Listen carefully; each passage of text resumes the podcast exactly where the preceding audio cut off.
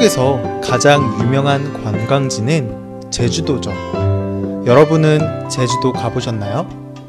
제주도 여행 다니실 때 보통 어떻게 여행하셨나요? 여행사의 패키지로 여행을 왔다면 큰 버스를 이용하고 다녔을 테지만 그렇지 않다면 보통 차를 빌려서 렌트카를 타고 관광을 하러 다녔을 거예요. 오늘 제가 이야기할 내용은 제주도에 많아지는 차들 때문에 교통이 많이 막히고 불편했는데 이것에 대해서 이야기를 해보려고 합니다. 먼저 어떤 내용인지 자세히 듣고 와볼게요. 제주도는 늘어나는 인구와 관광객 때문에 교통 문제가 심했었다. 특히 복잡하고 불편한 버스보다 차량을 이용하는 사람들이 많아지면서 교통 문제가 악화되었다. 이 때문에 교통체증과 주차난을 해결하기 위해 대중교통 체계를 전면 개편하게 되었다. 그동안 익숙했던 대중교통 체계가 한순간에 바뀌는 바람에 시민들과 관광객들의 불편이 이어지고 있지만 개편된 대중교통 체계가 교통 문제 해소에 큰 도움이 될 것으로 기대하고 있다. 네. 제주도의 대중교통 체계를 바꿔서 제주도의 교통 문제를 해결하려고 한다 라는 내용의 글이었습니다. 음, 아직 모르시고 있는 분들이 있을지도 모르겠는데요. 제주도는 한국에서 제일 큰 섬이에요. 그리고 한국에서 가장 인기 있는 관광지이기도 해요. 얼마나 인기 있는 관광지였냐면 과거에는 대부분의 한국 사람들이 신혼여행으로 제주도로 여행을 갔었어요. 요즘에도 여전히 제주도로 신혼여행을 가는 사람들이 있기는 하지만 그래도 꽤 자주 가는 편이라 뭐 제, 사실 제주도보다는 다른 나라로 신혼여행을 가는 사람들이 많이 있어요. 뭐 아무튼 이제는 다른 나라에서도 많은 관광객들이 제주도를 찾고 있는데요. 그 수는 매년 기하급수적으로 늘어나고 있어요. 그리고 그뿐만 아니라 아예 제주도에서 살기 위해서 이사 오는 사람들도 굉장히 많이 늘어나게 되었어요. 그러다 보니까 차들도 많아지게 되고, 음, 자연스럽게 교통 문제가 생기게 된 거죠. 보통은 괜찮은데, 출퇴근 시간대에 제주도 시내에서는 교통체증이 어마어마하게 심했어요. 서울의 교통체증보다 더 심할 정도니까 더 말할 필요가 없는 거죠. 음, 말이 나왔으니까 한번 비교해서 이야기를 해보자면 사실 제주도는 서울보다 훨씬 더 커요. 그리고 사람도 훨씬 적게 살아요. 60만 명 밖에 살지 않아요. 하지만 서울은 제주도보다 훨씬 땅도 작고 음, 이렇게 작은 곳에 천만 명이 넘는 사람이 살고 있어요. 그럼에도 불구하고 서울의 교통체증보다 제주도의 교통체증이 더 심하다는 거예요.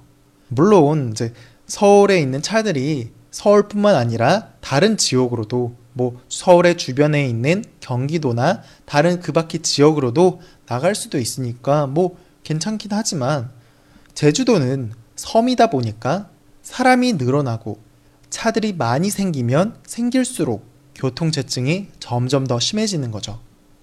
사실 이러한 환경일수록 차를 타고 다니는 것보다 버스 같은 대중교통을 많이 이용하면 교통체증을 많이 줄일 수가 있어요.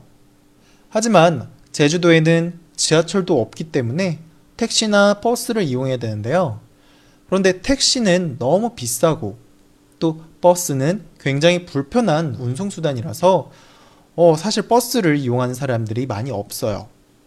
음, 교통체증을 많이 줄이기 위해서라도 버스를 많이 이용하면 좋은데 제주도에서는 버스를 기다리는 시간도 굉장히 오래 걸리고 또 버스의 종류도 굉장히 많아서 너무 복잡해요.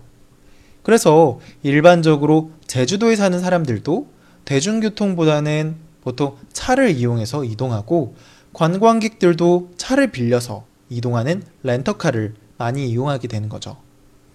이런 이유 때문에 점점 제주도 안에는 차들이 많아지고 그러다 보니까 교통체증이 더 심해지고 주차 문제도 굉장히 심해지고 있는 거예요.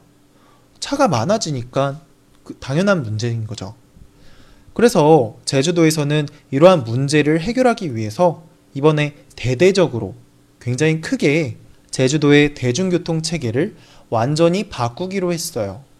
특히 버스를 많이 이용할 수 있도록 개선을 했어요. 일단 기존의 버스보다 1.5배 버스를 더 많이 늘렸고요.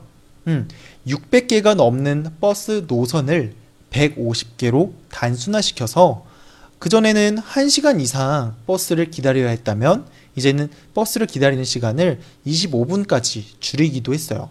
음, 사실 그 전에 600개가 넘는 버스 노선들이 있었을 때에는 버스가 이곳 저곳을 막 돌아다니면서 굉장히 많은 정류장을 거친 후에 시내까지 가는 것이라서 굉장히 비효율적이었는데 이렇게 이제 새롭게 개편을 해서 사람들이 환승을 하게끔 만든 거예요. 이렇게 하다 보니까 사람들이 중간에 내렸다가 다른 버스를 타야 하는 그런 불편함을 겪게 되었지만 이전보다 훨씬 빠르고 또 굉장히 싸게 이동할 수 있게 되었어요. 음, 그전에는 어, 보통 서귀포시에서 제주시까지 이동하는데 거의 뭐 3,000원 정도 들었다고 하면 이제는 1,000원, 1,300원 정도면 이동할 수 있게 그렇게 된 거죠. 3배나 굉장히 저렴해진 거죠. 네. 그리고 그뿐만 아니라 관광지만을 전문적으로 돌아다니는 그런 정기적인 버스라든가 공항에서 각 지역까지 빠르게 이동하는 급행버스를 운영해서 관광객들이 차를 빌리지 않더라도 충분히 관광을 즐기는데 전혀 불편함이 없도록 그렇게 만들었어요.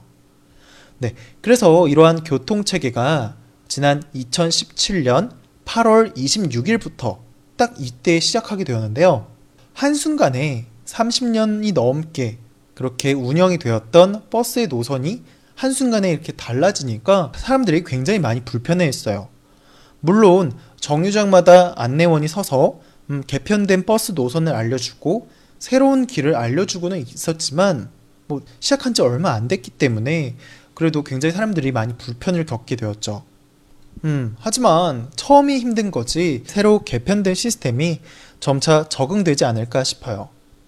네, 오늘은 제주도가 왜 교통 문제가 심한지 그리고 그것을 극복하기 위해서 새로운 교통 체계를 만들어서 이번에 새롭게 시작하게 되었다 라는 이야기를 해보았습니다. 네, 오늘 내용도 다시 한번 복습해보는 시간 갖도록 해볼게요. 제주도는 늘어나는 인구와 관광객 때문에 교통 문제가 심했었다. 특히 복잡하고 불편한 버스보다 차량을 이용하는 사람들이 많아지면서 교통 문제가 악화되었다. 이 때문에 교통체증과 주차난을 해결하기 위해 대중교통 체계를 전면 개편하게 되었다. 그동안 익숙했던 대중교통 체계가 한순간에 바뀌는 바람에 시민들과 관광객들의 불편이 이어지고 있지만 개편된 대중교통 체계가 교통 문제 해소에 큰 도움이 될 것으로 기대하고 있다.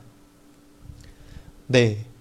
요새 단체 패키지로 여행을 가는 것이 아니라 혼자서 여행을 가는 사람들이 많아졌어요.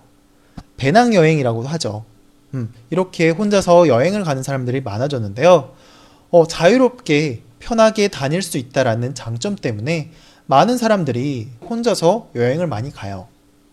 그런데 제주도로 여행을 갈 때에는 일단 비행기를 타고 가야 되고 그리고 또 도착해서는 음, 렌터카를 이용해서 이동하는 게 굉장히 편하기 때문에 보통 렌터카를 이용해서 이동을 하는데 이러면 이제 굉장히 여행하는데 경비가 많이 들기 때문에 어, 제주도로 혼자 가는 거가 좀 많이 부담이 됐었어요.